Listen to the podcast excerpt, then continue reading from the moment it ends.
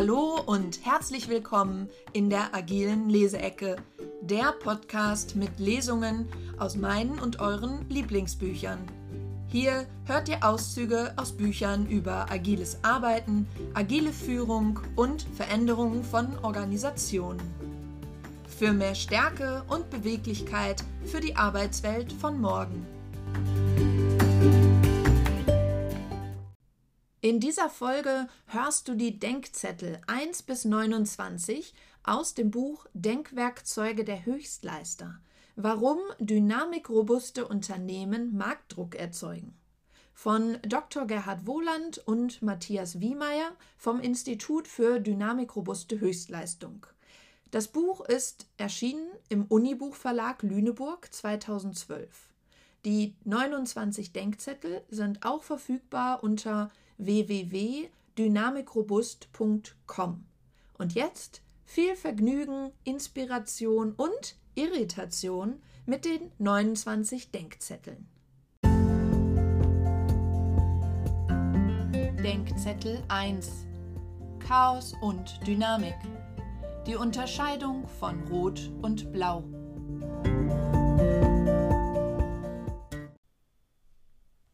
Organisation eines Unternehmens hat den Zweck, Probleme zu lösen. Probleme sind nicht ignorierbare Ereignisse. Sie haben verschiedene Ursachen und verschiedenen Charakter. Der erste Problemtyp entsteht durch Unwissenheit. Wer die Betriebsanleitung einer Maschine nicht kennt, wird überrascht. Das lässt sich durch Lernen oder Zukauf von Wissen vermeiden. Der zweite Problemtyp entsteht durch Ideen, meist Ideen eines Konkurrenten. Wissen nutzt da wenig. Das Einzige, was jetzt hilft, sind eigene Ideen.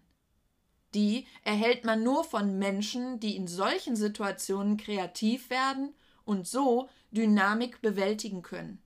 Wir nennen sie Talente.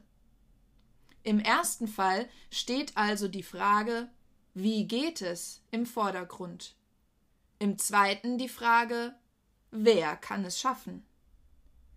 Chaos entsteht durch Mangel an Wissen, Dynamik durch Ideen. Ein wichtiger Unterschied.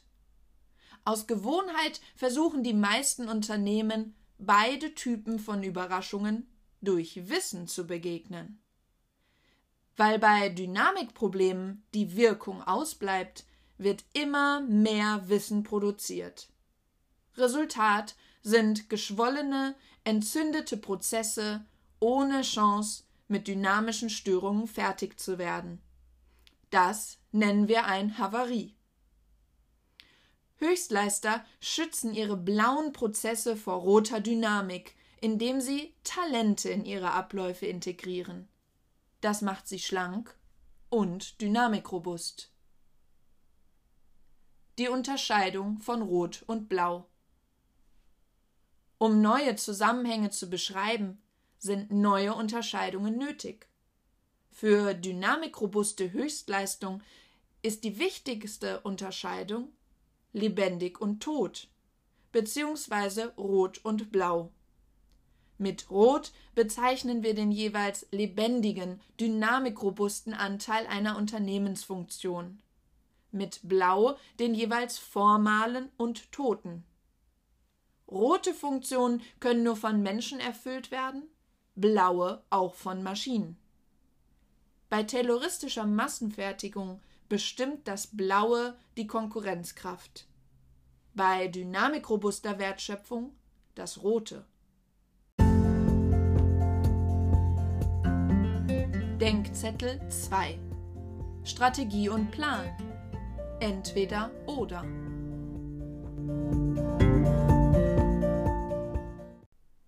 Plan ist blau, Strategie ist rot.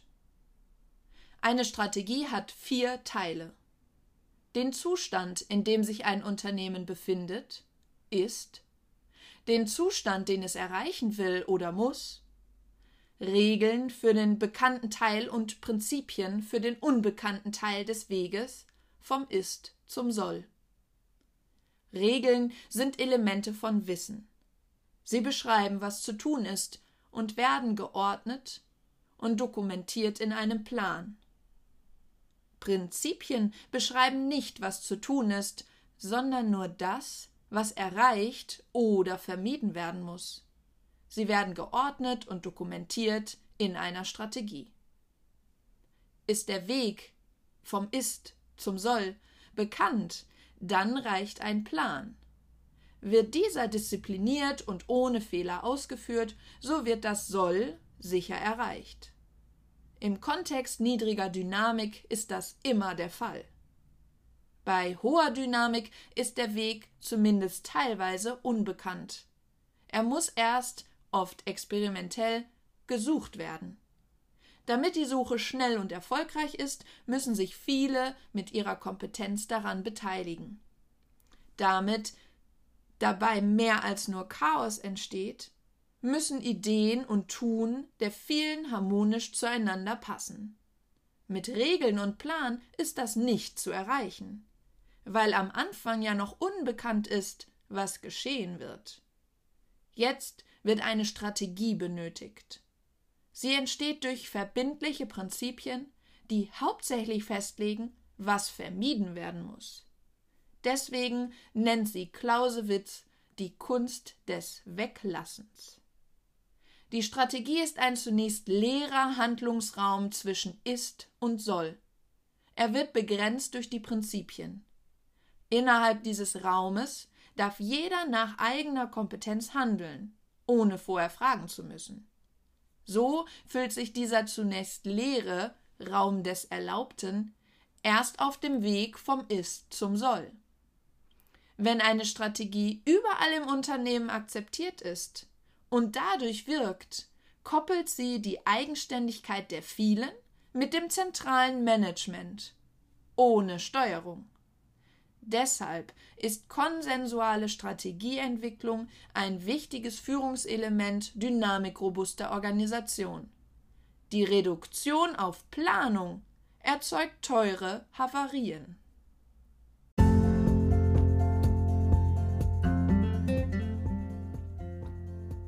Denkzettel 3 Die blaue Falle Altes Denken passt nicht zur Dynamik.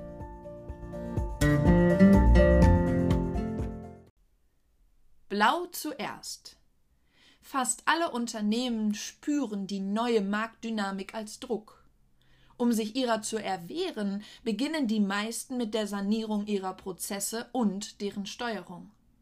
Das ist vertrautes Terrain mit einem umfangreichen Angebot an beraterischer Hilfe. Traditionell gilt es als selbstverständlich, dass gesteuerte blaue Prozesse das notwendige Fundament für moderne, dynamikrobuste Organisation sind. Also zuerst blau als Pflicht, dann rot als Kür. Das ist ein Irrtum.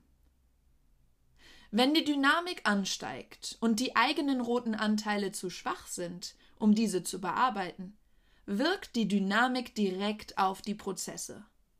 Weil Prozesse keine Dynamik vertragen, kommen sie nicht zur Ruhe und verlieren ihre Kraft und Eleganz. Der Versuch, sie in dynamischer Umgebung zu reparieren oder gar zu optimieren, ist wie Löschen mit Benzin. Die Probleme wachsen und die Prozesse blähen sich auf. Erst wenn es gelingt, die roten Anteile im Unternehmen so zu erweitern, dass diese die Dynamik abfangen können, wird eine Sanierung der Prozesse möglich.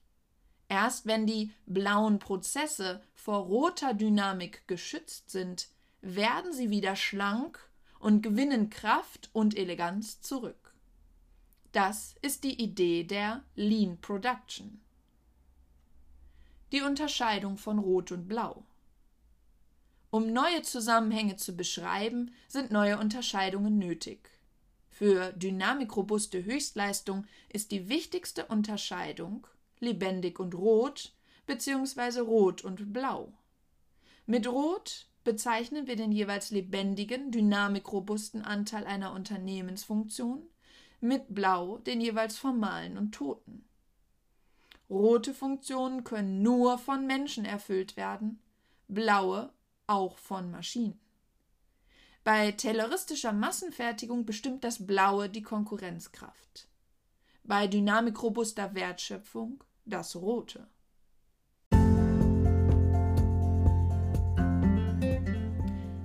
Denkzettel 4 Zentrum und Peripherie Ungewollte Struktur von Unternehmen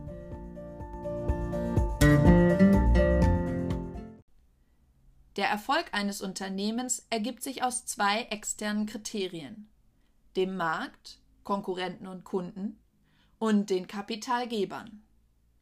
Wir nutzen dies, um Unternehmen mit der Unterscheidung Zentrum Peripherie zu beschreiben. Damit werden Dynamikprobleme sichtbar, die mit der gewohnten Unterscheidung Aufbau und Ablauforganisation unsichtbar bleiben.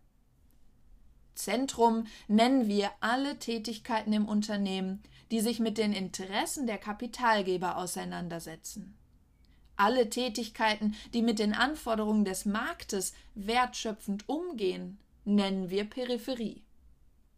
Wichtig es geht um Tätigkeiten, nicht um Menschen oder Orte.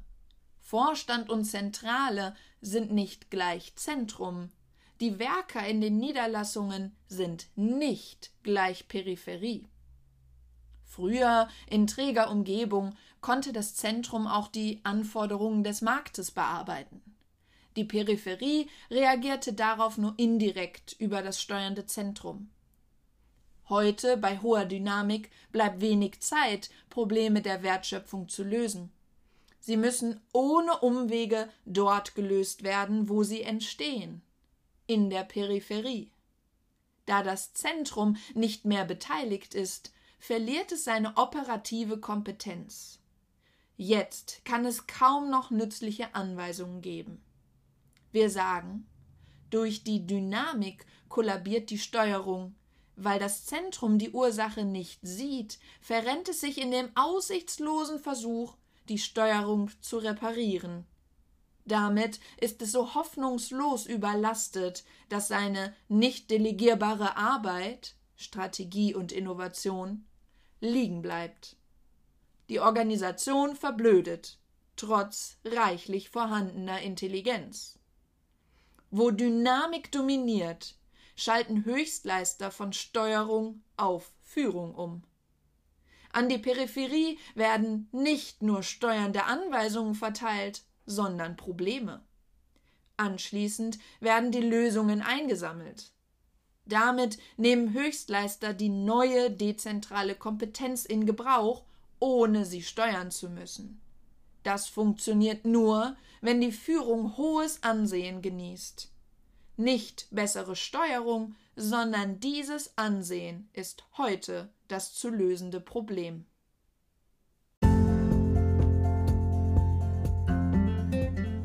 Denkzettel 5 Steuerung und Führung. Die zwei Seiten dynamikrobusten Managements.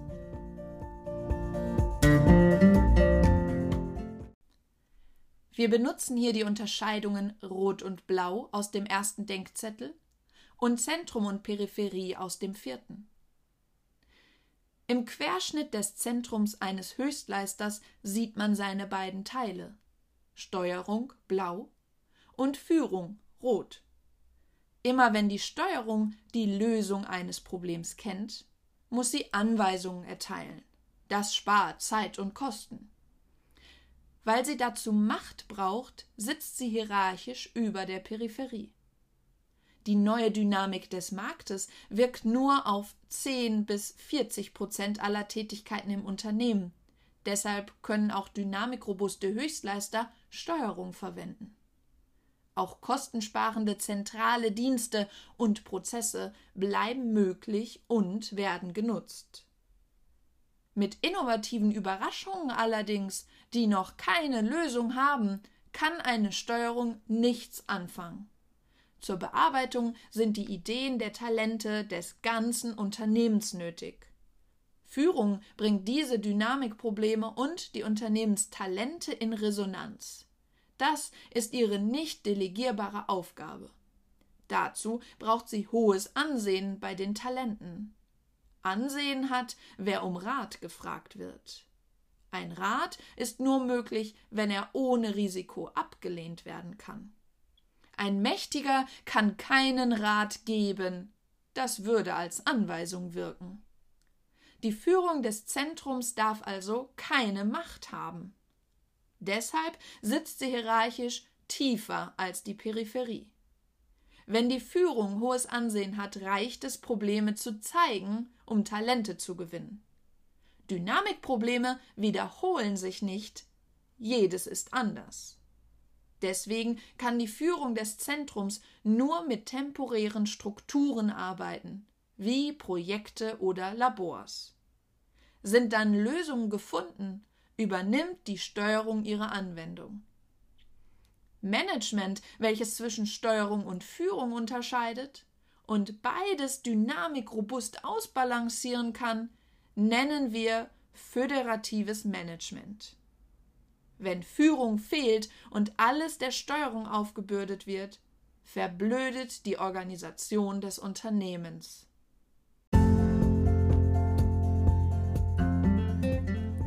Denkzettel 6 Kultur, Verhalten und Werte.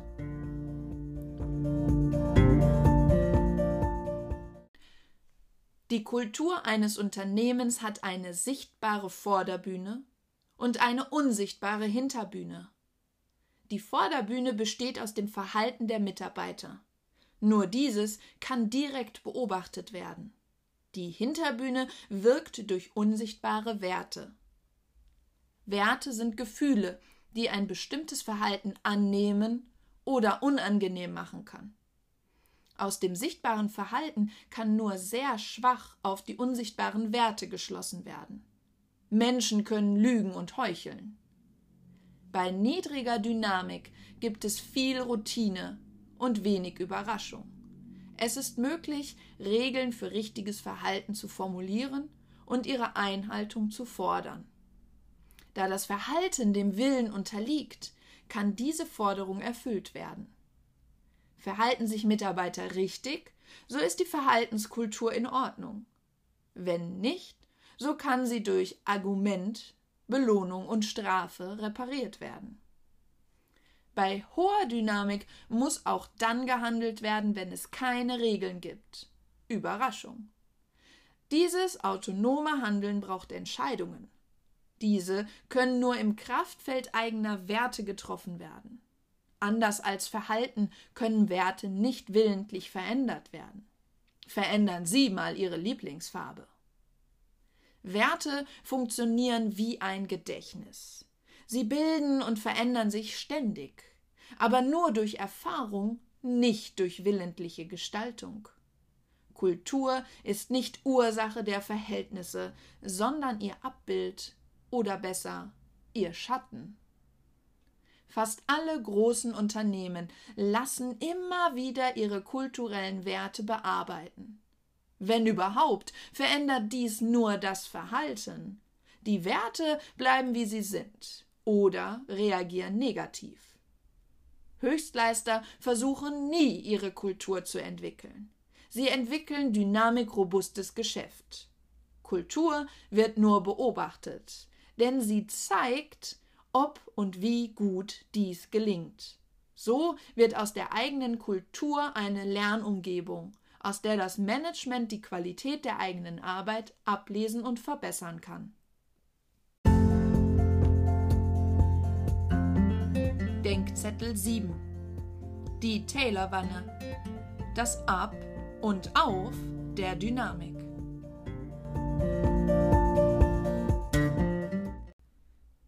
Betrachten wir den groben historischen Verlauf der Marktdynamik und die jeweils dominierenden Produktionstypen. Phase 1 Manufaktur Bis etwa 1900 sind die Transportkosten so hoch, dass die meisten Märkte nur eine geringe Reichweite haben. Sie sind lokal und damit eng. Die Konkurrenten können einander nicht ausweichen. Dieser direkte Kontakt erzwingt Kreativität und erzeugt Dynamik. Die dominierende Form der Wertschöpfung ist die industrielle Manufaktur. Sie ist flexibel, kundenorientiert und innovativ. Phase 2 Taylorismus Besonders durch technische Innovation reduzieren sich schließlich Tausch- und Transportkosten. Neue große Massenmärkte mit hoher Kaufkraft breiten sich schnell aus. Der Konkurrent stört kaum, und wenn, kann man ihm ausweichen. Die Märkte werden weit und träge. Die Kreativität der Unternehmen wendet sich nach innen, auf Produkte, Prozesse und Kosten. Die kundenorientierte Flexibilität der Manufaktur ist jetzt nutzlos. Frederick Taylor entwickelt den theoretischen Hintergrund für eine Wertschöpfung, die zu den neuen Märkten passt, den sogenannten Taylorismus. Nicht mehr das Können der Werker, wer ist die Basis, sondern die Wissenschaft. Wie? Henry Ford ist einer der ersten, der dies spektakulär nutzt. Die neue Produktion ist dynamikempfindlich, was in den trägen Märkten aber nicht auffällt. Die industrielle Produktivität steigt auf das Hundertfache in nur zwei Generationen. Phase 3 Post-Taylorismus Schließlich aber stoßen die meisten Märkte an ihre globale Grenze. Das Wachstum in der Fläche ist abrupt zu Ende. Erneut wird es eng und dynamisch.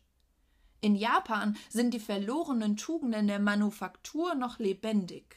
Dort entsteht die neue Wertschöpfung. Als erstes Unternehmen verbindet Toyota die Flexibilität der Manufaktur mit der Kostenorientierung des Taylorismus zu einer dynamikrobusten Massenfertigung. Sie passt perfekt zur Dynamik moderner Massenmärkte. Heute gibt es diese neuen Höchstleister überall auf der Welt. Sie sind immer noch die Minderheit. Sie erzeugen aber den Marktdruck für die tayloristischen Nachzügler. Diese beschränken ihre Anstrengungen stur auf Methoden, Prozesse und Kosten und verschwenden damit die Innovationskraft ihrer Talente. Mit Höchstleistern als Vorbild ließe sich das ändern. Denkzettel 8 Schnittstellen symmetrisieren. Basis für Selbstorganisation. Wir betrachten hier als Beispiel die Schnittstelle zwischen Zentrum und Peripherie eines Unternehmens und die Unverträglichkeit von Steuerung und Dynamik. In tayloristischer Organisation werden die dezentralen Prozesse der Wertstöpfung ständig nach Abläufen abgesucht, die einander ähnlich sind. Diese werden ausgelagert und zentral zusammengefasst. So entstehen mächtige zentrale Dienstprozesse, die die Wertschöpfung beliefern. Da das Zentrum nur liefert, die Wertschöpfung nur erhält, nennen wir eine solche Schnittstelle asymmetrisch. Solange die Steuerung des Ganzen funktioniert, können so Skaleneffekte erzeugt werden. Das heißt, die Kosten sinken, die Qualität steigt. Ein geniales Konzept. Steigt jedoch die Dynamik, so verliert ein steuerndes Zentrum seinen Überblick. Die asymmetrischen Schnittstellen werden steuerungslos. Chaos entsteht. Die meisten Unternehmen versuchen, ihre Steuerung zu reparieren. Aussichtslos, denn sie ist ja nicht kaputt, nur ungeeignet für Dynamik. Dort, wo Dynamik dominiert, heißt die Alternative nicht bessere Steuerung, sondern Symmetrisieren der Schnittstelle und Umschalten auf Führung. Höchstleister schaffen dazu einen Teil der Leistung zurück auf die andere Seite der Schnittstelle. Jetzt sind beide Seiten auf die Leistung der anderen angewiesen. Diese gegenseitige Abhängigkeit erzeugt Selbstorganisation, die bekanntlich keine Steuerung braucht. Am Beispiel Zentrum und Peripherie heißt das, der Alltag einer Funktion wird die periphere Wertschöpfung zurückgeben, Innovation und Strategie bleiben im Zentrum. Es nützt nichts, eine Funktion als Ganzes auf die andere Seite zu schaffen, also zum Beispiel die EDV zu dezentralisieren. Das ist zwar flexibel, aber viel zu teuer. Ein Beispiel für Symmetrisierung. Planung und Spezifikation eines Bedarfs werden nicht mehr von der zentralen EDV erstellt, sondern von der Fachabteilung. Ist alles fehlerfrei, so kann die EDV zu dem Termin liefern, den die Fachabteilung errechnet hat. Da sie nun einen gewichtigen Teil der Leistung selbst zu erbringen hat und die Leistungsfähigkeit der anderen Seite kennt, wird sie nur fordern, was nötig und möglich ist. Die EDV muss nicht mehr mauern. Steuerung ist unnötig. Die Führung beobachtet nur die Qualität der Selbstorganisation. Im Falle von Schwächen gibt sie, im Interesse beider Seiten, Hinweise, mehr nicht.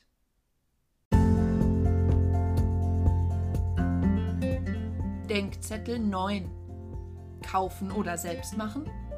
Schalenkompetenz kaufen, Kernkompetenz nicht.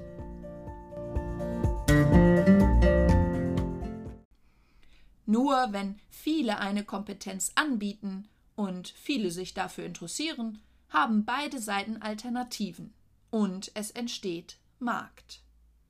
Dieser erzeugt Preise, senkt Kosten und steigert Qualität. Automatisch. Niemand muss sich darum kümmern. Deswegen sind Marktschnittstellen hilfreich.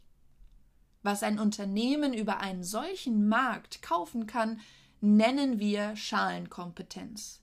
Den Rest Kernkompetenz. Was Schale und was Kern ist, entscheidet also der Markt, nicht das Unternehmen. Eine übliche Funktion, zum Beispiel die EDV, besteht immer aus beiden Anteilen, der Kern- und der Schalenkompetenz. Wenn, wie üblich, die Funktion als Ganzes ausgelagert wird, dann wird Kernkompetenz zugekauft.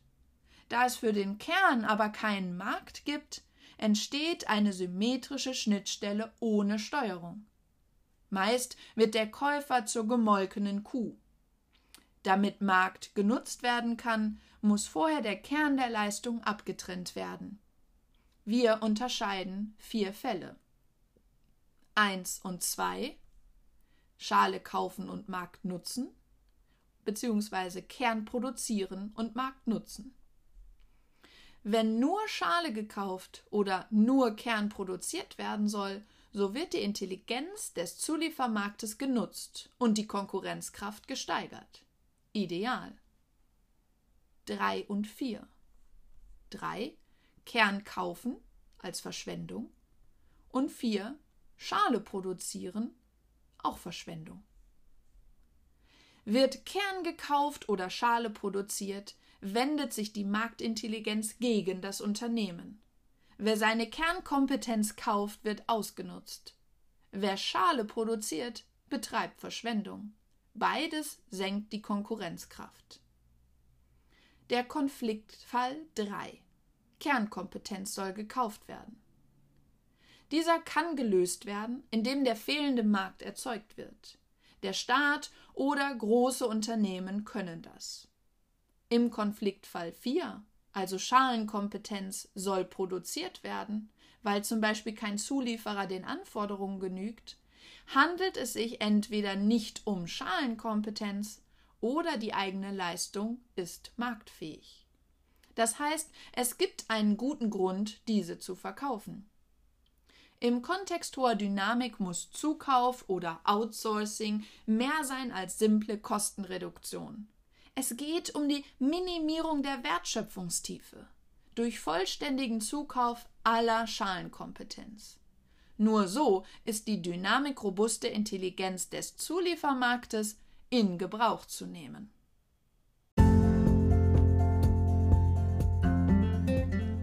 Denkzettel 10 Markterzeugung der Wirtschaft aufs Pferd helfen. Jede innovative Kernkompetenz wird schließlich zur Routine der Branche. Die so entstandene Schalenkompetenz würden jetzt alle gern zukaufen, um die eigene Wertschöpfung zu entlasten. Geeignete Zulieferer würden entsprechende Leistung gern anbieten. Manchmal aber ist die notwendige Investition so hoch, dass jeder das Risiko scheut, der Erste zu sein. Obwohl möglich und gewünscht, entsteht kein Markt. Er kann aber erzeugt werden, allerdings nur, wenn eine doppelte Vielfalt entsteht. Mehrere Lieferanten für mehrere Interessenten. Die erste Vielfalt kann zum Beispiel von einem potenten Unternehmen erzeugt werden. Er investiert bei mehreren Lieferanten, sodass diese die gewünschte Leistung liefern können, zum Beispiel durch Überlassung von Patenten, Maschinen, Prozessen oder Mitarbeitern. Viele dieser Investoren belassen es dabei. Denn es erscheint als Vorteil, aus mehreren Lieferanten wählen zu können und damit günstig einzukaufen. Die Zulieferer aber sind ohne Alternative einem einzigen Käufer ausgeliefert. Der Preiskampf wird ruinös. Die Qualität muss durch Managementeingriffe künstlich gesichert werden. Auditierung. Auf Dauer wird aus diesem scheinbaren Vorteil ein Nachteil. Erst die zweite Vielfalt der Interessenten erzeugt Marktschnittstellen. Bewährt hat sich, wenn der Markterzeuger einem erzeugenden Lieferanten maximal 40 Prozent seiner neuen Kapazität abnimmt. Allerdings nur, wenn er den Rest, die 60 Prozent, an die Konkurrenten des Markterzeugers verkaufen kann. Viele Unternehmen scheuen die Erzeugung von Märkten. Sie fürchten Vorteile für ihre Konkurrenten. So werden zum Beispiel einem eigenständigen, aber exklusiven Zulieferer Teile der eigenen EDV übertragen. Zwar werden Angebote eingeholt und Rechnungen geschrieben, Entlastung entsteht aber nicht. Im Gegenteil, die EDV muss nun über eine Unternehmensgrenze hinweg gemanagt werden. Wir nennen dies ökonomisches Theater.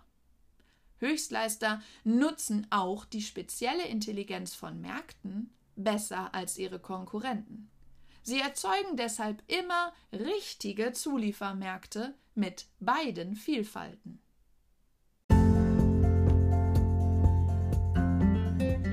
Denkzettel 11 Duale Wertschöpfung Innovation und Alltag als Geschwister. In einem dynamischen Markt ist keineswegs alles dynamisch. Auch bei dynamikrobusten Höchstleistern sind die blauen Anteile der Wertschöpfung viel größer als die roten. Die Konkurrenzkraft allerdings erwächst in dynamischer Umgebung nur aus den roten Anteilen. Rot und Blau sind also keine Alternativen, sondern die zwei Seiten einer Medaille. Beispiel Eine Stadt kauft sich neue Straßenbahnen. Der Hersteller teilt den Auftrag intern in einen kundenneutralen Serienanteil blau und ein kundenspezifisches Projekt rot.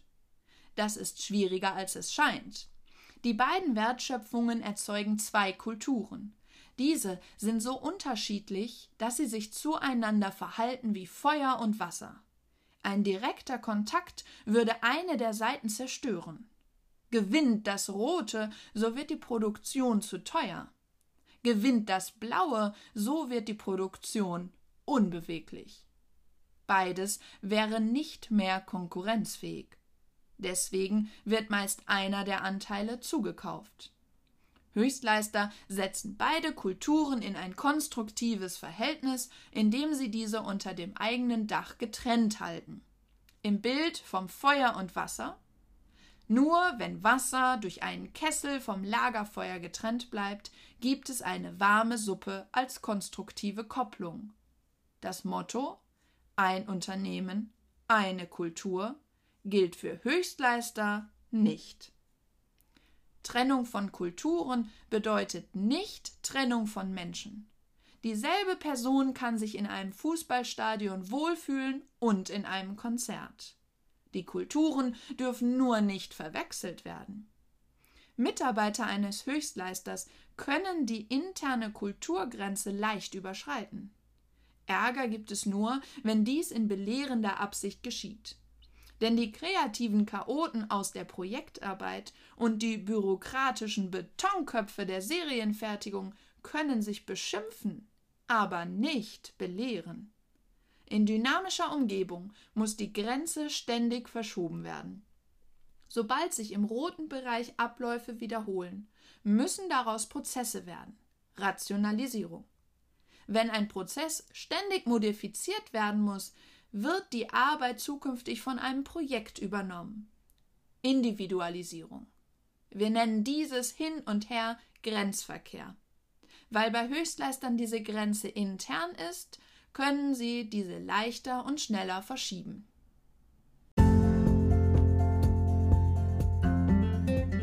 Denkzettel 12 Duale Prozessgestaltung Nicht ohne Emma und Emil Ein Arbeitsprozess ist eine Folge von Tätigkeiten, die ein benötigtes Ergebnis erzeugen. Wird der Prozess wiederholt, so wiederholt sich auch ein Teil dieser Tätigkeiten. Wir nennen ihn den blauen Anteil. Dieser kann regelbasiert beschrieben werden, bevor er stattfindet. Diese sogenannte Prozessbeschreibung kann für künftige Durchläufe genutzt und so ständig verbessert werden. Es gibt aber auch überraschende Ereignisse, deren Bearbeitung erst beschrieben werden könnte, wenn sie vorbei sind. Für zukünftige Prozessdurchläufe wäre das ohne Nutzen, denn Überraschungen wiederholen sich nicht als Überraschung. Wir nennen dies den roten Anteil eines Prozesses. Je höher der rote Anteil ist, umso dynamischer ist der Prozessablauf. Sind beide Anteile wichtig, nennen wir den Prozess dual. Ist die Dynamik niedrig, so kann mit einer blauen Prozessbeschreibung alles Wichtige erfasst werden. Rote Ereignisse gibt es nur wenige und sie sind leicht zu bearbeiten. Zum Beispiel wenn Gewitterwolken das Büro verdunkeln, kann man sich darauf verlassen, dass jemand das Licht einschaltet. Höchstleister beschränken ihre Beschreibung auf den blauen Regelanteil eines Prozesses. Der wachsende rote Anteil wird nicht beschrieben. Tritt ein rotes Ereignis ein, Überraschung, so wird der blaue Ablauf unterbrochen, damit der benannte talentbasierte Könner oder Meister eine Entscheidung treffen kann. Dann wird der blaue Prozess fortgesetzt. Nur mit dieser dualen Gestaltung Regel blau und Entscheider rot entsteht ein eleganter, dynamikrobuster Prozess. Steigt die Dynamik, so gibt es mehr und anspruchsvollere rote Ereignisse. Oft wird versucht, die Beschreibungen der Prozesse so zu verbessern, dass sie auch mit Dynamik fertig werden. Dazu werden möglichst alle Ereignisse gesammelt, die störend eintreten könnten. Zu jedem dieser Ereignisse wird dann beschrieben, wie damit umzugehen ist. Dabei entsteht eine kombinatorische Explosion, die nur noch mit entsprechender Software verwaltet werden kann. Die ausgedruckten Prozesshandbücher sind schließlich so dick, dass sie ihren Nutzen verfehlen. Bei hoher Dynamik ist Prozessgestaltung dieser Art immer eine Havarie. Höchstleister beschränken ihre Beschreibungen auf den blauen Regelanteil eines Prozesses. Der wachsende rote Anteil wird nicht beschrieben. Tritt ein rotes Ereignis ein, eine Überraschung, so wird der blaue Ablauf unterbrochen, damit der benannte talentbasierte Könner oder Meister eine Entscheidung treffen kann. Dann wird der blaue Prozess fortgesetzt, nur mit dieser dualen Gestaltung. Regelblau und Entscheider rot entsteht ein eleganter, dynamikrobuster Prozess.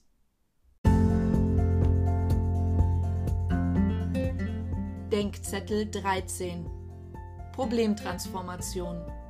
Richtige und falsche Fragen.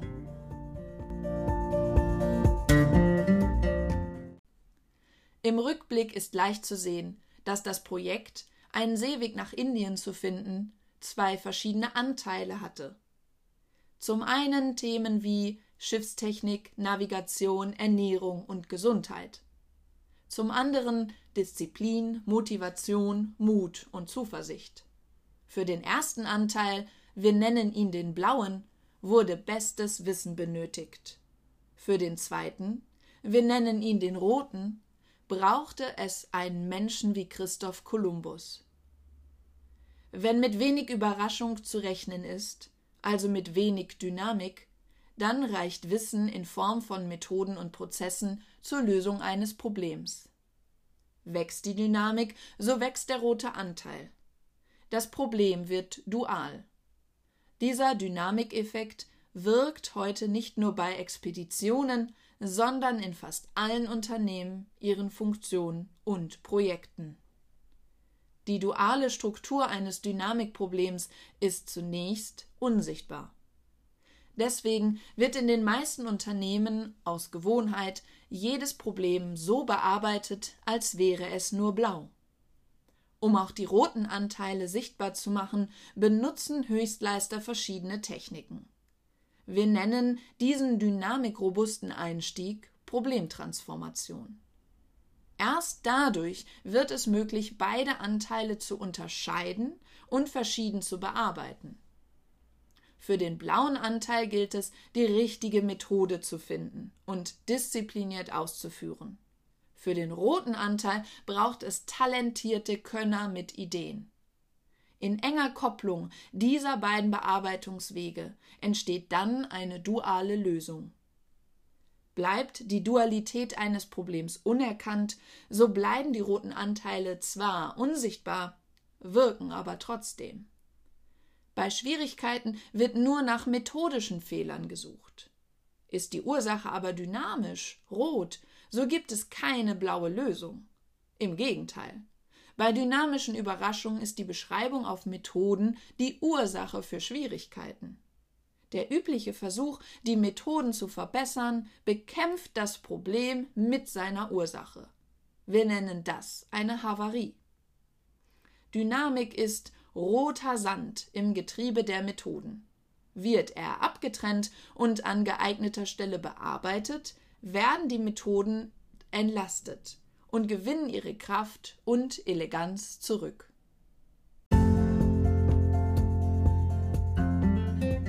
Denkzettel 14 Die Dualität eines Projekts. Zwei Seelen in einer Brust.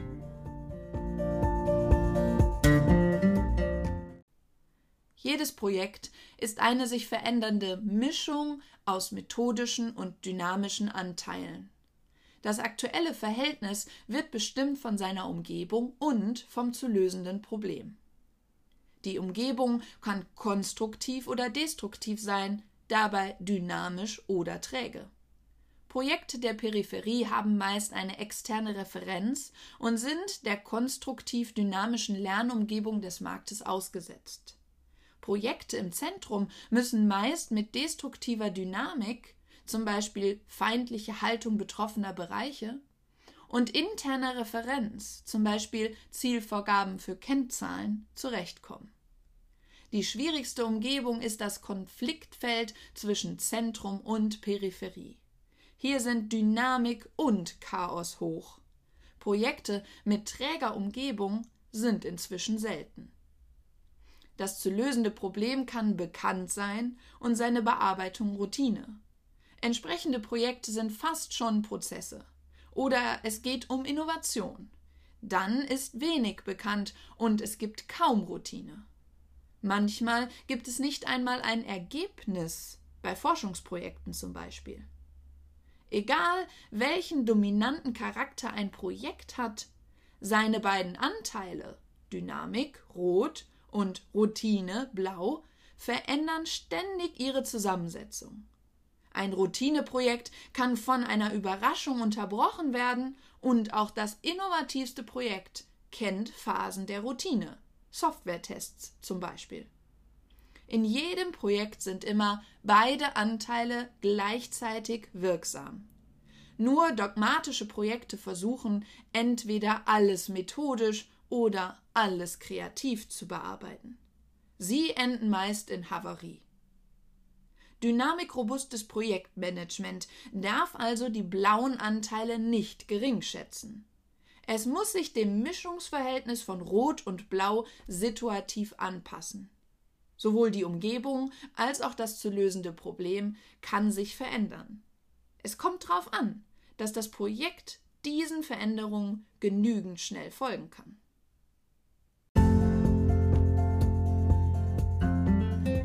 Denkzettel 15 Die temporär modifizierte Linie TML eine dynamikempfindliche Projektstruktur.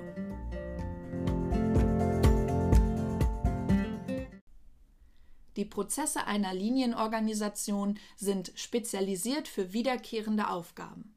Für seltene oder einmalige Aufgaben oder gar Dynamik ist dieser Organisationstyp nicht geeignet. Deswegen benutzen fast alle großen Organisationen in diesem Fall temporäre Erweiterungen ihrer Linie und nennen diese Struktur Projekte. Diese temporär modifizierte Linie oder auch TML ist erfolgreich, solange die Dynamik so niedrig ist, dass genügend Spielraum bleibt, um den Mehraufwand für die Erweiterung zu leisten. Doch die Dynamik ist heute hoch. Die klassische Linienorganisation meist überlastet. Der Spielraum fehlt. Jetzt wächst das Risiko für sogenannte Projekthavarien. Der Grund? Die TML-Projekte werden aus der gegebenen Linie besetzt. Die Arbeitszeit der ausgewählten Mitarbeiter wird prozentual auf Projekt und Linie aufgeteilt. Der aufgeteilte Mitarbeiter hat nun zwei Vorgesetzte, den der Linie und seinen Projektleiter. Überlastete Organisation bedeutet, dass es mehr Aufgaben gibt, als bearbeitet werden können. Nur Wichtiges kann bearbeitet werden. Unwichtiges muss weggelassen werden. Von den beiden Vorgesetzten wird eine abgestimmte Unterscheidung erwartet. Bei Überlastung leidet auch die Kommunikation. Manchmal hört sie ganz auf. Irgendwann können sich die beiden Vorgesetzten nicht mehr harmonisieren. Wenn sie ihrer Anweisungen schließlich widersprechen, sind die Mitarbeiter gezwungen, auf Basis ihrer eigenen Übersicht Prioritäten zu setzen. Selbst wenn dies mit hoher Kompetenz und Verantwortung geschieht, passen die Entscheidungen der Mitarbeiter nur noch zufällig zusammen. Oft widersprechen sie sich. Auch bei bester Absicht entsteht unter diesen Bedingungen Chaos. Das Ergebnis sind Frust und Resignation. Das reduziert die Leistung und steigert die Überlastung weiter. Wir sagen dazu, die Organisation verblödet. Höchstleister benutzen bei hoher Dynamik eine Arbeitsteilung zwischen Linie und Projekt. Das Projekt ist eine kleine Sonderorganisation neben der Linie. Es bearbeitet nur die dynamischen Anteile. Die Linie beschränkt sich auf die Routine und liefert diese zu.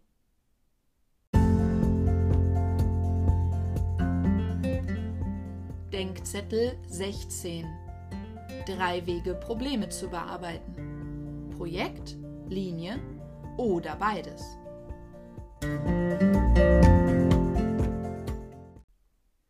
Die Aktivität Projekt kann auch durch folgende Überlegung eingeordnet werden.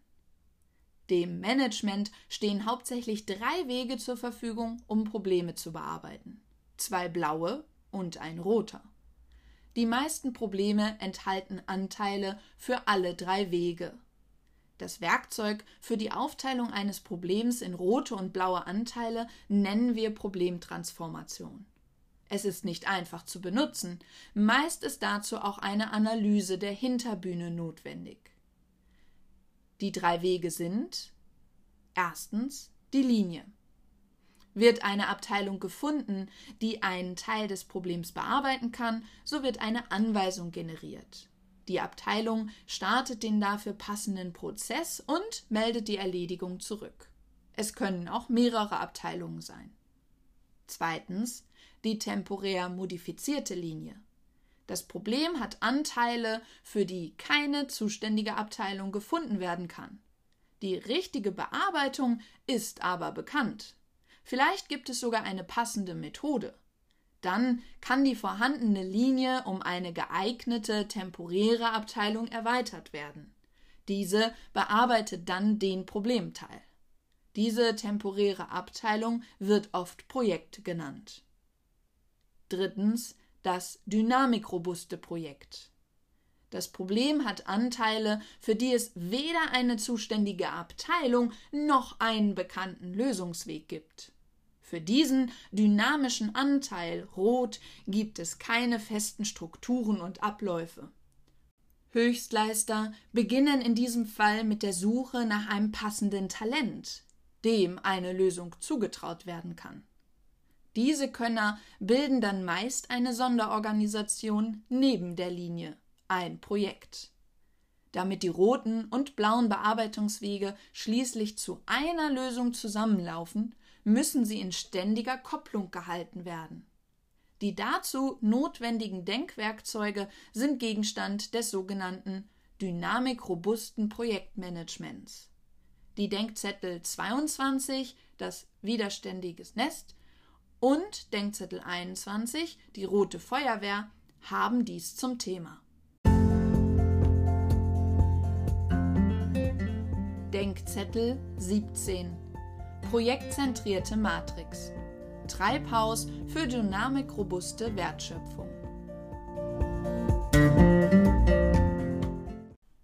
Ein Markt besteht aus der Vielfalt des Angebots und der Vielfalt der Nachfrage. Ein Unternehmen nutzt einen Teil des Angebots und befriedigt daraus einen Teil der Nachfrage. Dabei geht es um Arbeitskräfte, Wissen, Material oder Dienste. Zweck dieser Kopplung ist Wertschöpfung. Das heißt, für das Hergestellte soll mehr bezahlt werden, als die Herstellung gekostet hat. Bei niedriger Dynamik kann die wertschöpfende Kopplung allein über eine tayloristische Organisation realisiert werden, also mit Prozessen und einem steuernden Zentrum. Bei hoher Dynamik muss Führung und Selbstorganisation hinzukommen. Wir behandeln hier als Beispiel die Wertschöpfung mittels Projekten, wie sie im Anlagenbau, in Baufirmen, in Software- oder Beratungshäusern dominiert. Die Höchstleister benutzen in diesem Fall die dynamikrobuste Kopplung mittels einer projektzentrierten Matrixorganisation. Grafisch dargestellt findet sich auf der waagerechten Achse eine Auswahl aus dem Marktangebot, die sogenannten Kompetenzdomänen. Sie importieren Marktressourcen, sind Heimat für Kompetenzträger und betreiben die Dienstprozesse für die Projekte. Die Vielfalt der Nachfrage findet sich auf der vertikalen Achse. Sie wird bearbeitet durch die Einheiten des Vertriebs. Im Schnittpunkt der Achsen findet sich die Steuerung. Sie koppelt die wenig dynamischen Abläufe. Die laufenden Projekte bedienen sich über symmetrische Schnittstellen aus den Kompetenzdomänen und liefern ihre Ergebnisse über den Vertrieb an die Kunden. Es sind also die Projekte selbst, die ohne Steuerung die dynamischen Anteile der Wertschöpfung koppeln. Stabilisiert wird diese dynamikrobuste Selbstorganisation durch die Führung des Unternehmens. Sie findet sich ebenfalls im Schnittpunkt der Achsen, sitzt hierarchisch, aber unter der Steuerung.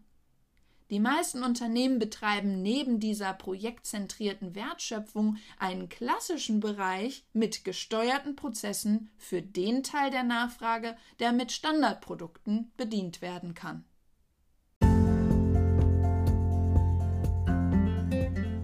Denkzettel 18 Verkettete Gespräche Lampe für die dunkle Hinterbühne der Unternehmenskultur.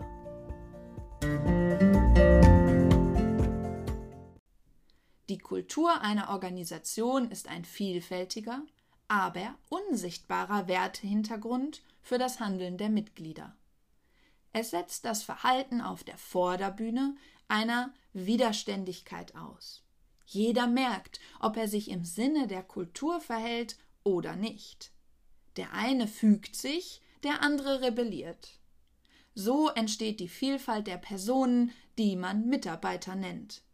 Jede Person fühlt und handelt individuell. Der Hintergrund ist aber für alle derselbe. Kultur besteht aus genau den Werten, auf die, positiv oder negativ, Bezug genommen wird. Nur einem externen Gesprächspartner kann es gelingen, hinter der Vielfalt der Personen den gemeinsamen Hintergrund zu erfühlen. Er kann dann zumindest einzelne Elemente der Hinterbühne sichtbar machen. Ähnlich einem Stil, der nur sichtbar wird, wenn sehr verschiedene Gegenstände einander ähnlich scheinen. Ein Kaffeelöffel, ein Abendkleid, eine Haustür.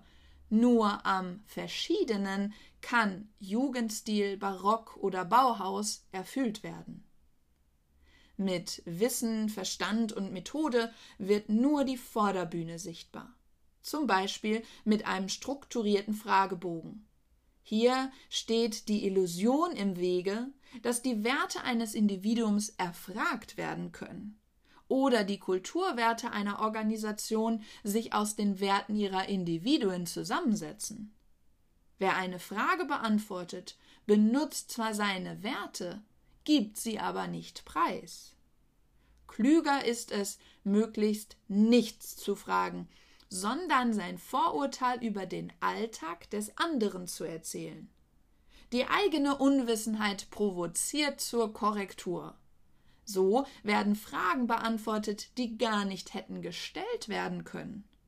Durch die Verkettung der Gespräche entsteht aus dem anfänglichen Vorurteil ein Urteil über den gemeinsamen Hintergrund, über den Stil. Wir nennen diese Technik verkettete Gespräche. Da Werte nicht gemacht sind, kann auch niemand für sie verantwortlich sein. Das allgegenwärtige Gefühl moralischer Wertung ist deshalb nutzlos. Es gilt, Situationen zu verstehen statt zu bewerten. Durch die verstehende Analyse der verketteten Gespräche werden Elemente der Hinterbühne sichtbar. Sie wandern auf die Vorderbühne. Dadurch wird die Kultur nicht nur analysiert, sondern sie verändert sich auch.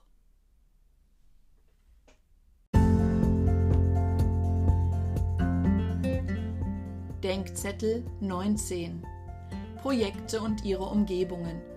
Nicht nur blau und rot. Der Charakter eines Projekts oder allgemein einer Funktion ist bestimmt durch das zu lösende Problem und durch seine Umgebung vor Ort im Unternehmen. Eine Möglichkeit, diesen Ort zu bestimmen, sind die vier Quadranten, die sich durch die beiden Unterscheidungen Rot-Blau und Zentrum-Peripherie ergeben. In der Abbildung sind einige Beispiele eingetragen. Position und Gestalt können in jedem Unternehmen anders aussehen. Ein Projekt kann in diesem Diagramm fast jede Position und Gestalt annehmen. Im Laufe seiner Existenz wandert es sogar in diesen vier Quadranten. Ein Projekt zur Produktentwicklung zum Beispiel startet rot im Zentrum links oben und endet blau in der Serienfertigung der Peripherie rechts unten. Wenn sich die Umgebung eines Projekts so stark ändern kann, so kann die notwendige Technik eines Managements nicht gleich bleiben. Ein innovatives Projekt in dynamischer Umgebung muss anders gemanagt werden als ein Routineprojekt in statischer Umgebung. Viele Projekte scheitern, weil versucht wird, mit einer einzigen Managementtechnik auszukommen. Für Projekte mit dominantem Zentrum oder mit dominanter Peripherie als Umgebung ergeben sich folgende Unterschiede. Projekte in der Peripherie. Hohe externe, marktverursachte Dynamik als Umgebung. Die Nähe zur Wertschöpfung ermöglicht eine externe Referenz als Lernumgebung. Beispiel Prozessoptimierung in der Serienfertigung Kaizen. Projekte im Zentrum, hohe intern verursachte Dynamik bzw. Chaos durch Konflikte und Intrigen als Umgebung. Die Wertschöpfung ist fern. Nur das Management als interne Referenz ist Lernumgebung. Beispiele Innovation, Produktentwicklung, Organisation und Strategieentwicklung. Es hilft, wenn ein Projekt weiß, in welcher dieser Umgebungen es sich gerade befindet.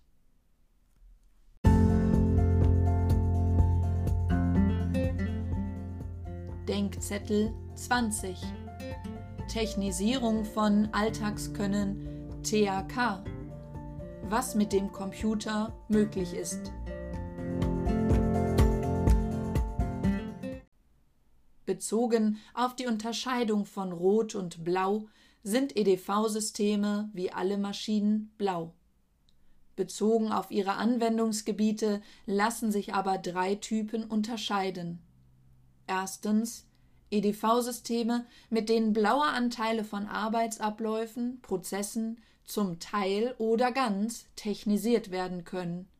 Der Oberbegriff ist ERP-System oder Prozesssteuerung. Zweitens EDV-Systeme als Werkzeug. Sie können mit konkreten Arbeitsabläufen nicht verbunden werden. Das Textsystem eines Dichters zum Beispiel hat mit dem, was geschrieben wird, nichts zu tun. So gibt es EDV-Werkzeuge zum Schreiben, Zeichnen und Rechnen. Es sind blaue Systeme, aber nur in roter Umgebung nützlich. Drittens.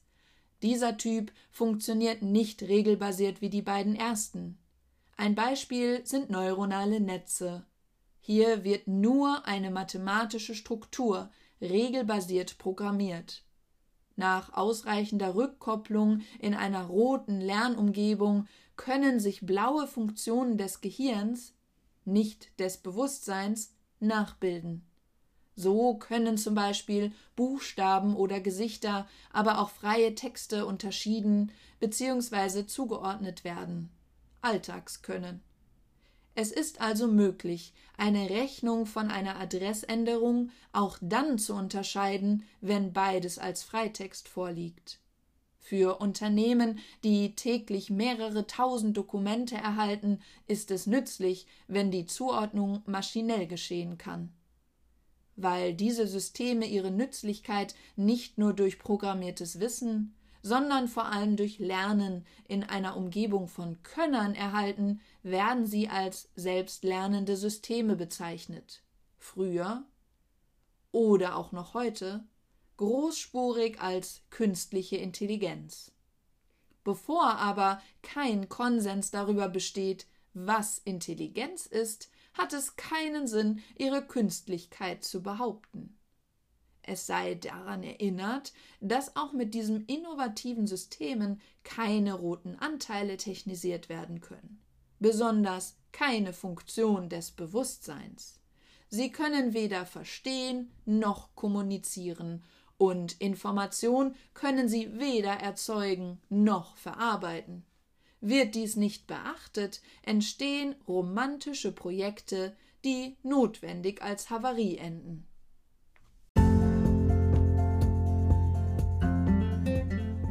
Denkzettel 21 Die Rote Feuerwehr Projektmanagement für Anlagenbauer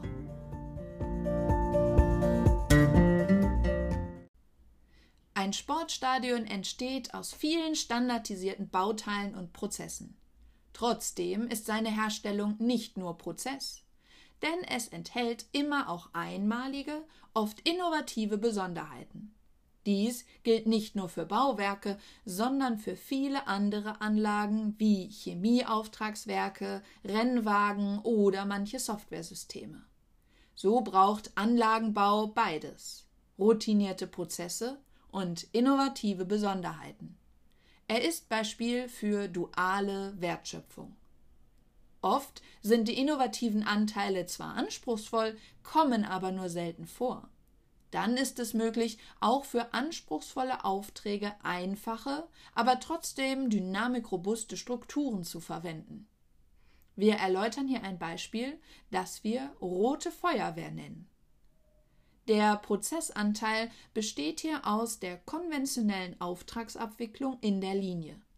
Diese wird bewusst nicht voll ausgelastet. In den verbleibenden Spielräumen werden die kleinen Überraschungen bearbeitet Aber auch unter diesen Bedingungen bleibt ein Prozess dynamikempfindlich. Bei hoher Dynamik würde er sich immer wieder in hilflosem Durcheinander auflösen. Bevor es dazu kommt, wird die Verantwortung an ein spezielles Gremium übertragen. Die Bearbeitung wird so lange als innovatives Projekt fortgesetzt, bis der Prozess wieder übernehmen kann. Dieses Gremium nennen wir die Rote Feuerwehr. Die Wertschöpfung in der Peripherie wird also immer wieder unterbrochen, zur Reparatur an das Zentrum übergeben und dann wieder in der Peripherie fortgesetzt. Viele Anlagenbauer verfahren so.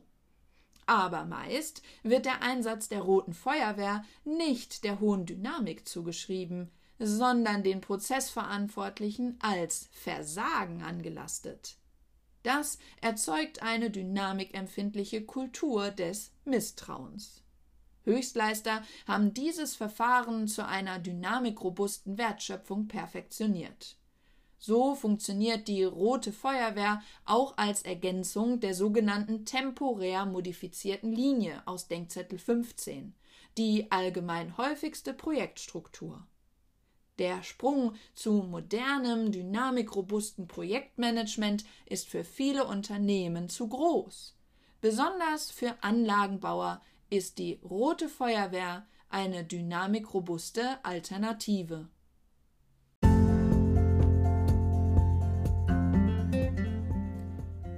Denkzettel 22 Das widerspenstige Nest Projektstruktur für höchste Dynamik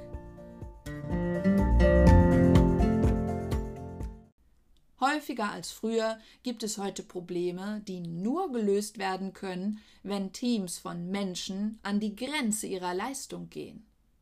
In der üblichen Umgebung eines Unternehmens dominiert der Alltag. Hier sind Höchstleistungsprojekte ein unerträglicher Fremdkörper.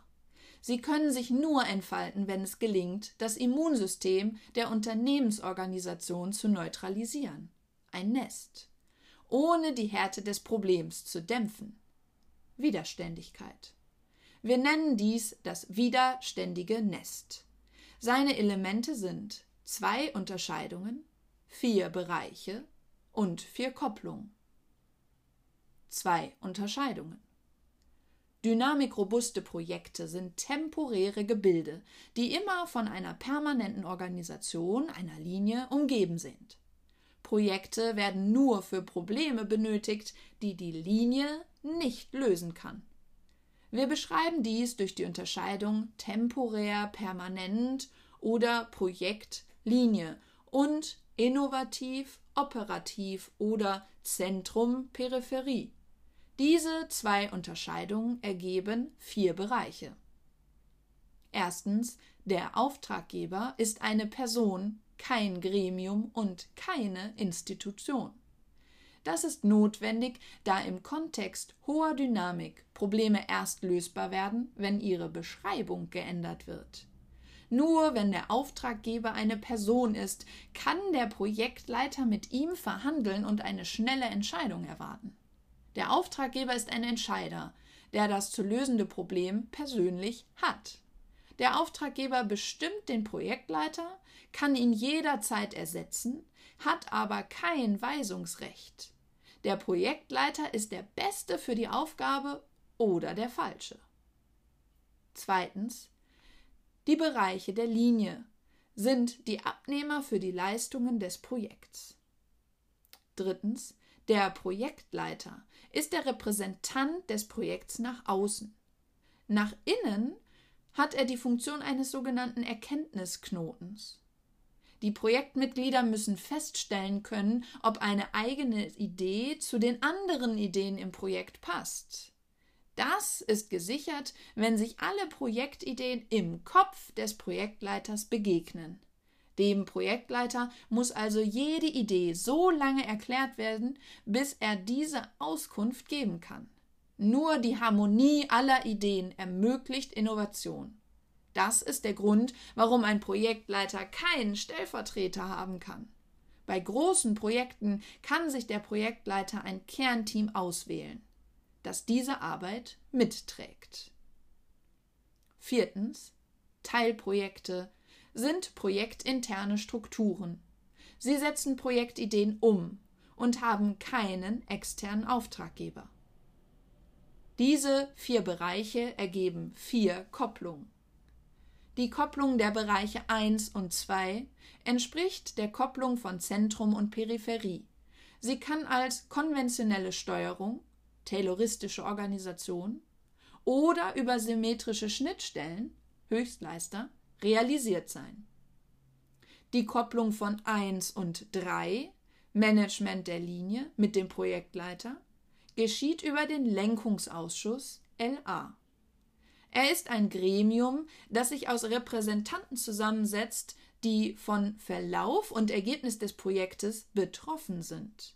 Vereinfacht, alle, die dem Projekt schaden könnten, sollten Mitglieder sein. Der Lenkungsausschuss ist ein passives Gremium. Er wird nicht selbst aktiv und schon gar nicht steuernd. Er tagt nur, wenn der Projektleiter Entscheidungen benötigt, die sich aus dem Projektauftrag nicht ableiten lassen. Da er die Verantwortung gegenüber dem Management alleine trägt, hat der Auftraggeber bei den Entscheidungen des Lenkungsausschusses ein Vetorecht. 3 und 4 sind über ein Projektparlament gekoppelt. Hier werden projektinterne Interessen verhandelt und mehrheitlich entschieden. Die Konsenswerkstatt koppelt 4 und 2. Sie ist ein Gremium aus Repräsentanten der Projektfunktionen und der Abnehmer der Projektleistungen. Sie setzt öffentlich bereits akzeptierte Projektergebnisse einer geheimen Abstimmung aus. Es ist explizit erlaubt, öffentlich zuzustimmen und geheim abzulehnen. Eine Gegenstimme genügt, um ein Projektergebnis abzulehnen. Die Konsenswerkstatt ist ein empfindlicher Sensor für nicht kommunizierbare Konflikte auf der sogenannten Hinterbühne. Innovative Projekte müssen Konsens auch auf der Hinterbühne voraussetzen, können ihn aber nicht erzeugen. Wird es dennoch versucht, entsteht eine Havarie. Allgemeines. Als Hinterbühne bezeichnen wir die unsichtbaren Teile der Kultur eines Unternehmens. Sie besteht aus Erwartungen oder Werten, die sich bewährt haben. Sie sammeln sich an und werden im Laufe der Zeit zu unsichtbaren Selbstverständlichkeiten. Sie vereinfachen das alltägliche Arbeiten und sind so Basis des Unternehmenserfolgs. Bei dynamischen Veränderungen jedoch können die Elemente der Hinterbühne zu lebensgefährlichen Hindernissen werden. Die Verwaltung oder Steuerung ist auch für dynamische Projekte unverzichtbar. Hierher gehören die bekannten Methoden des Projektmanagements. Sie werden hier als funktionierend vorausgesetzt und nicht behandelt. Projekte sind zu teuer, um Leistungen zu erbringen, die auch von Prozessen der Linie zugeliefert werden können. Wenn die Linie nicht liefern kann oder will, erliegen Projekte oft der Versuchung, es selbst zu machen. Dieses gefährliche Verhalten nennen wir Fettsucht.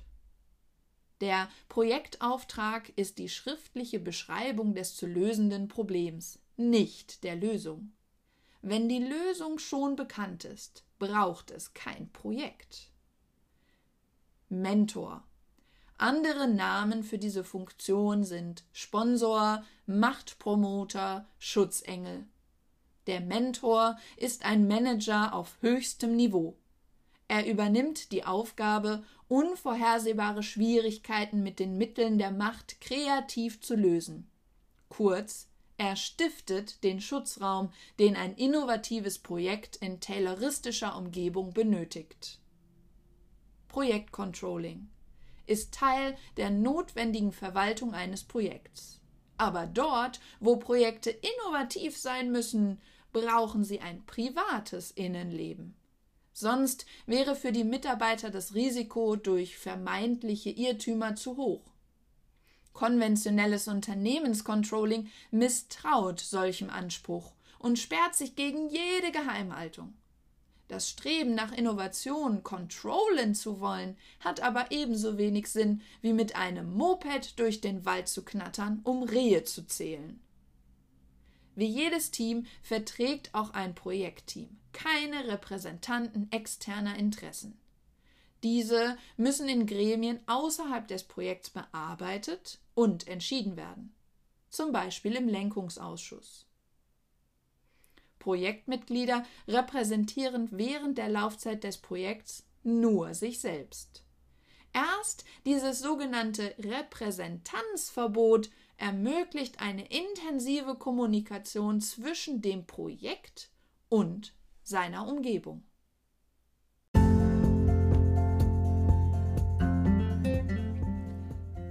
Denkzettel 23 Die Verwandtschaft im Roten Viele Fliegen mit einer Klappe.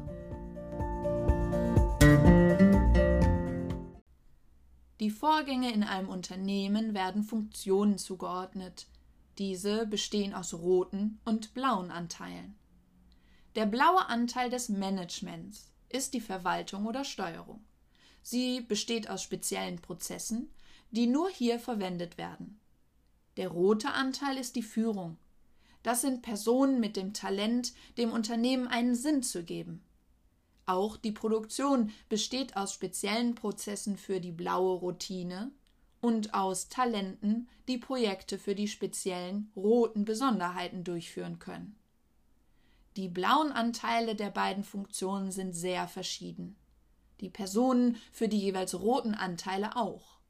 Ein guter Projektleiter nutzt in der Unternehmensführung wenig.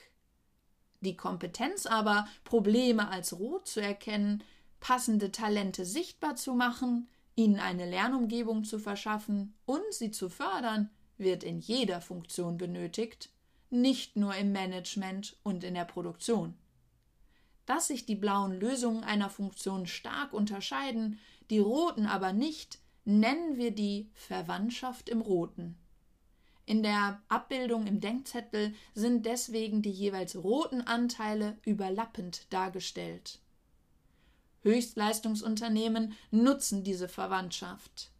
Wenn es ihnen in einer Funktion gelingt, die Bedingungen für rote Lösungen zu verbessern, wird dies in allen Funktionen benutzt. Deswegen ist in diesen Unternehmen der Aufwand im roten Bereich überraschend gering. So genügt die Erfahrung in einer Funktion, um zum Beispiel bestimmte Verschwendungen in allen Funktionen zu vermeiden. Bei Höchstleistern gibt es keine Kulturentwicklung, keine Motivationsseminare, keine Maßnahmen zur Teambildung und keine Belohnungsvereinbarung. Je höher die Dynamik, umso besser kann diese Verwandtschaft im Roten als Synergie genutzt werden. Das tapfere Schneiderlein würde sagen, mit einer roten Klappe erwischt man immer mehrere Fliegen.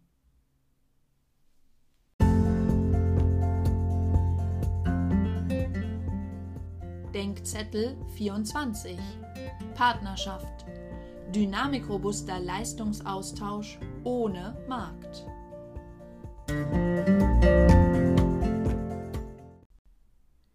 Die möglichst vollständige Zulieferung aller Schalenkompetenz ist ein wichtiges Element dynamikrobuster Flexibilität.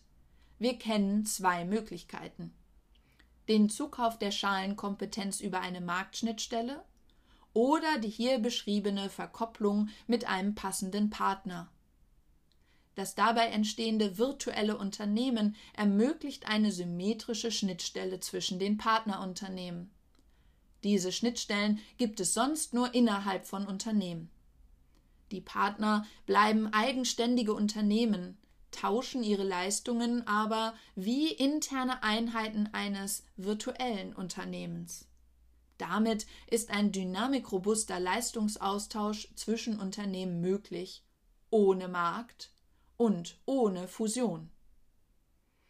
Das Produkt, welches der Kunde erhält und wofür er bezahlt, besteht aus Leistungen beider Partner. Um diese eigenständigen Anteile an der externen Leistung zu erbringen, sind beide Partner aufeinander angewiesen. Die Arbeitsteilung ist so gestaltet, dass jede Seite nur dann Leistung erbringen kann, wenn sie von der anderen Seite Leistung erhält. Solche Abhängigkeiten sind die Voraussetzung für symmetrische Schnittstellen. Eine robuste Stabilität entsteht allerdings nur dann, wenn Interessen und Kompetenzen der beiden Seiten bezüglich eines Marktes harmonieren. Jeder Partner erstrebt und betreibt sein eigenes Geschäft und verdient nur an den Zahlungen des Endkunden.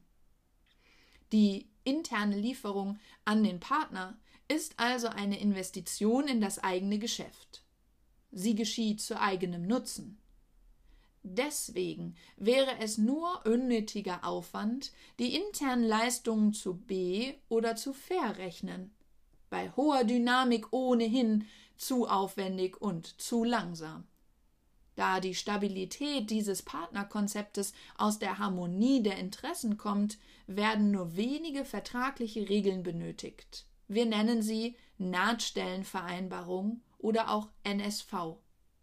Darin ist zum Beispiel geregelt, welcher Partner die Beziehung zum Kunden gestaltet, wie Erlöse verteilt werden und wie Haftungsfragen geregelt sind. Übrigens, diese Art Partnerschaft ist eine alte Erfindung von Toyota, die dort bis heute funktioniert.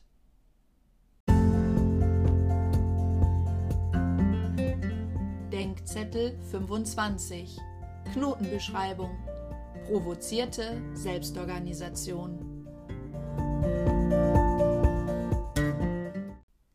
Die Organisation, auch des konservativsten Unternehmens, ist eine unruhige Struktur, in der ständig Neues ausprobiert wird.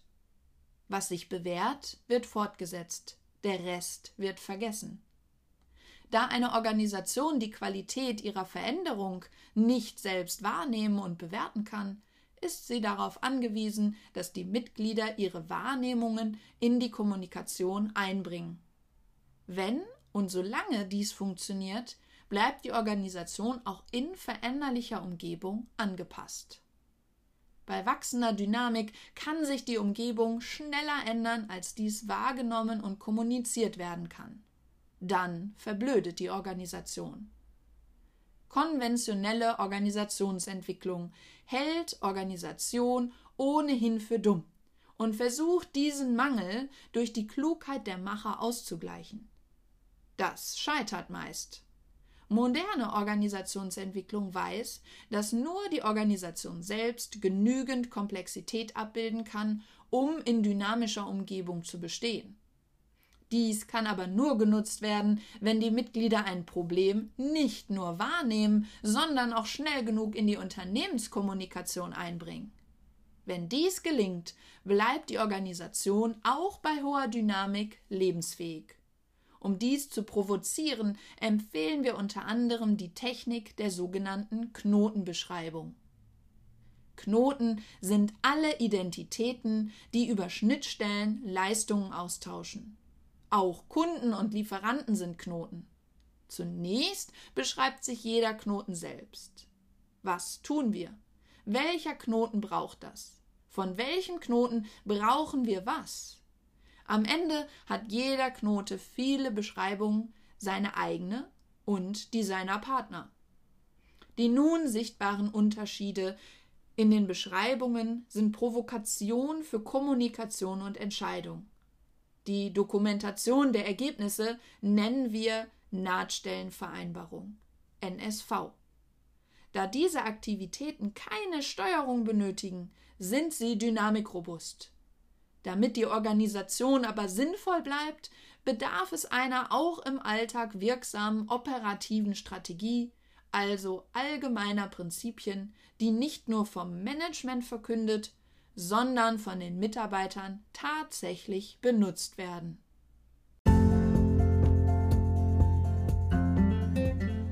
Denkzettel 26 Komplexe Geschäftsmodelle Viele Bälle in der Luft halten. Ein Geschäftsmodell ist eine Struktur, in der Prozesse wertschöpfend ablaufen können.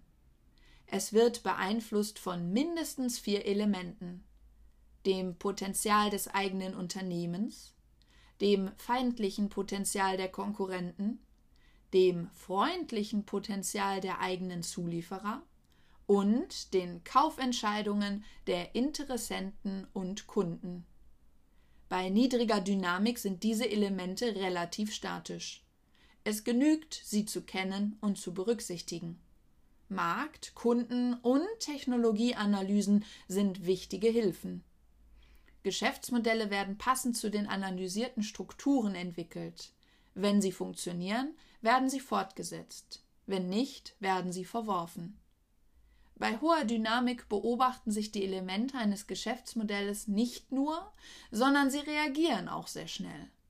Zum Beispiel hat der Konkurrent das neue Produkt schon erwartet und setzt sofort eines dagegen. Sein Zulieferer hat mitgedacht und liefert wesentliche Teile der Wertschöpfung billiger und besser. Viele Interessenten und Kunden wenden sich einem dritten Anbieter zu, dessen Angebot schlechter, aber modischer ist.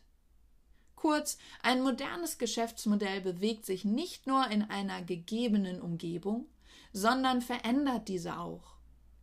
Diese Kopplung durch Beobachtung erzeugt eine nicht mehr durchschaubare Komplexität. Wir nennen das Dynamik.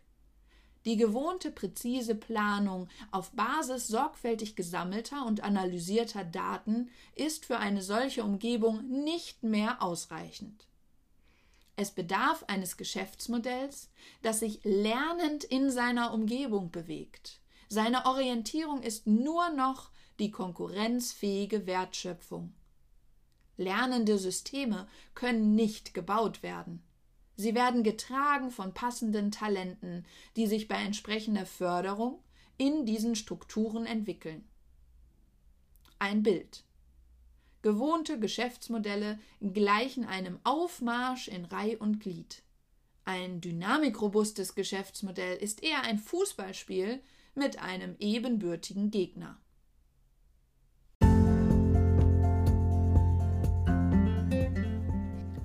Denkzettel 27 Team und Gremium. Ideen oder Entscheidung?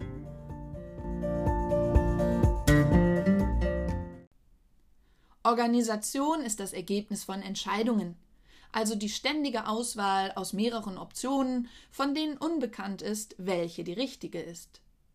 Damit Entscheidungen sich nicht widersprechen, müssen diese in Akten verbindlich dokumentiert werden. Dabei wird nur die Entscheidung selbst festgehalten, die Umstände ihres Zustandekommens werden vergessen. Eine Organisation erinnert und vergisst über Akten. Sie sind ihr Gedächtnis. Die notwendige Menge an Entscheidungen wird von Personen erzeugt, die wir Gremien nennen. Ein Gremium besteht aus Repräsentanten von Einheiten. Es besitzt meist eine Geschäftsordnung, um auch mehrheitlich entscheiden zu können. Ein Gremium ist darauf angewiesen, dass seine Mitglieder sich gemäß den Entscheidungen verhalten. Mit welcher eigenen Meinung sie dies begleiten, ist unwichtig. Ein Gremium braucht nur Konsens im Verhalten. Um dynamikrobust zu entscheiden, werden ausreichend Optionen benötigt. Diese entstehen durch Ideen. Das sind Gedanken, die sich auf die Lösung eines Problems beziehen.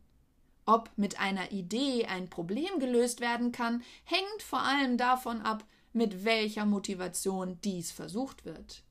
Denn die Qualität einer Idee wird, wenn überhaupt, erst nach vielen Niederlagen sichtbar. Sind mehrere beteiligt, so ist das notwendige Durchhaltevermögen nur über einen robusten Konsens der Meinungen möglich. Gruppen, die darauf angewiesen sind, nennen wir Teams.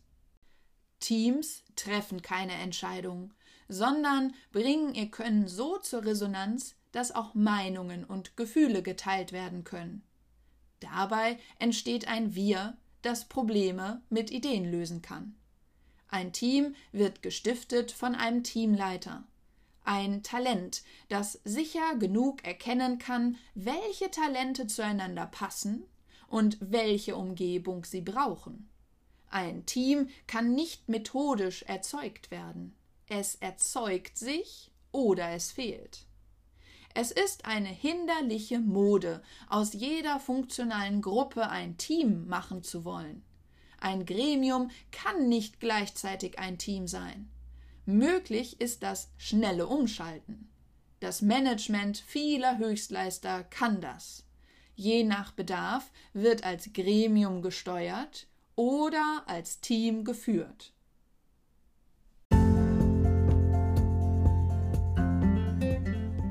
Denkzettel 28 Neue künstliche Intelligenz NKI Nachahmen statt Verstehen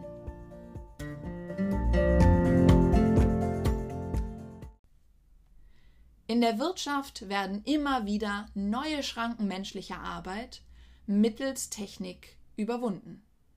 Diese Technisierung steigert Produktivität und Konkurrenzkraft. In der Abbildung im Denkzettel sind einige Funktionen menschlicher Arbeit und Beispiele für ihre Technisierung der Unterscheidung Rot und Blau zugeordnet. Mit der sogenannten künstlichen Intelligenz KI wurde zum ersten Mal versucht, auch rote Anteile zu technisieren.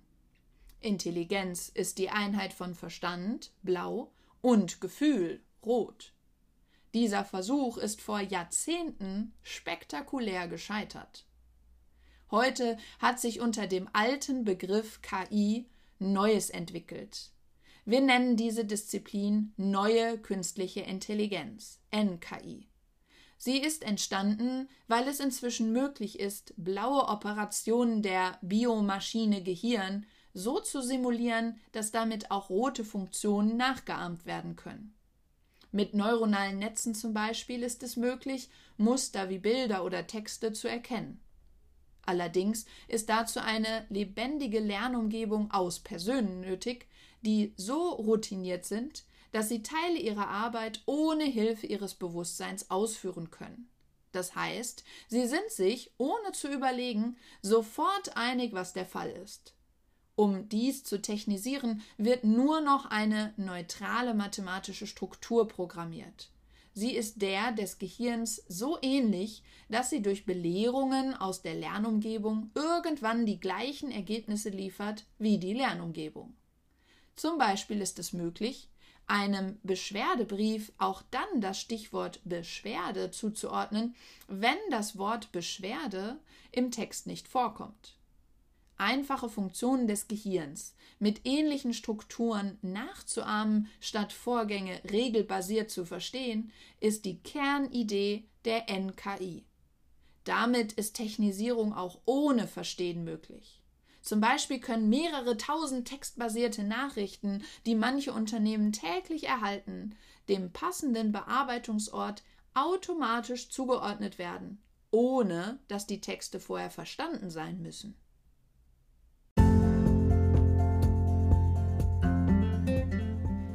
Denkzettel 29 Bürokratie in Behörde und Unternehmen Asymmetrische Schnittstellen der Kameralistik.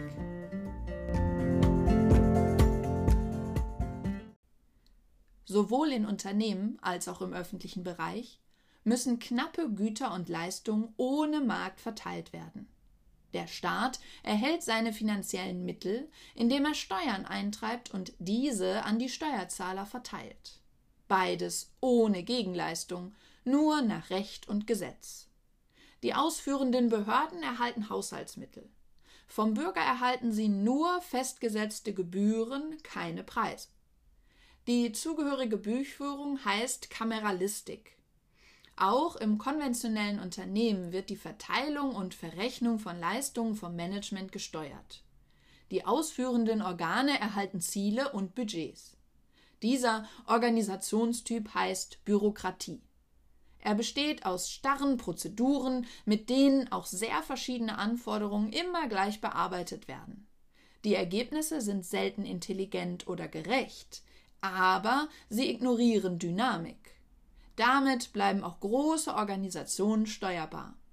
Ein Parlament kann beschließen, Bedürftige auch dann zu versorgen, wenn diese nicht bezahlen können. Das Management kann Verrechnungssätze ändern, um auch unrentable Werke auszulasten. Bürokratie wird seit mehreren tausend Jahren kritisiert. Offensichtlich gibt es immer noch Probleme, die nur sie lösen kann. Aber wie immer bei gesteuerten Organisationen ist ihre Qualität gleich der ihrer Steuerung. Nimmt die Dynamik zu, so wird die Steuerung überlastet und versagt schließlich. Die Kosten steigen, die Qualität sinkt. Im öffentlichen Bereich heißt dies Krise des Sozialstaates. Im Unternehmen wird über starre Bürokratie geklagt. Für die öffentlichen Haushalte ist noch keine Alternative erfunden, für dynamische Wirtschaft schon. Höchstleister tauschen ihre internen Leistungen mittels symmetrischer Schnittstellen, das heißt ohne Bürokratie, aber auch ohne Markt. Die Zeiten, als Unternehmen staatliche oder gar militärische Machtstrukturen sich als Beispiel nehmen konnten, sind vorbei. Planung, Budgetierung und gesteuerte Prozesse sind für dynamische Umgebungen nicht geeignet. Und für Behörden ändert sich nichts, wenn sie ihre Kameralistik durch doppelte Buchführung und Kostenrechnung ersetzen. Das waren sie auch schon, die 29 Denkzettel. Wer tiefer einsteigen und mehr erfahren möchte, findet diese Denkzettel und sehr viel darüber hinaus im Buch Denkwerkzeuge der Höchstleister. Warum dynamikrobuste Unternehmen Marktdruck erzeugen. Von Dr. Gerhard Wohland und Matthias Wiemeyer vom Institut für dynamikrobuste Höchstleistung.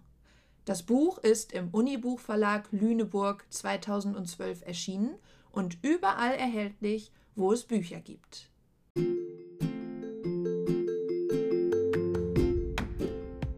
Dir hat die Folge gefallen? Dann abonniere gleich die agile Leseecke. Woran hast du bei diesem Buchauszug gedacht? Wozu hat er dich inspiriert? In welches Buch möchtest du gern reinhören? Ich freue mich auf deine Nachrichten und Kommentare. Bis zum nächsten Mal, deine Miriam.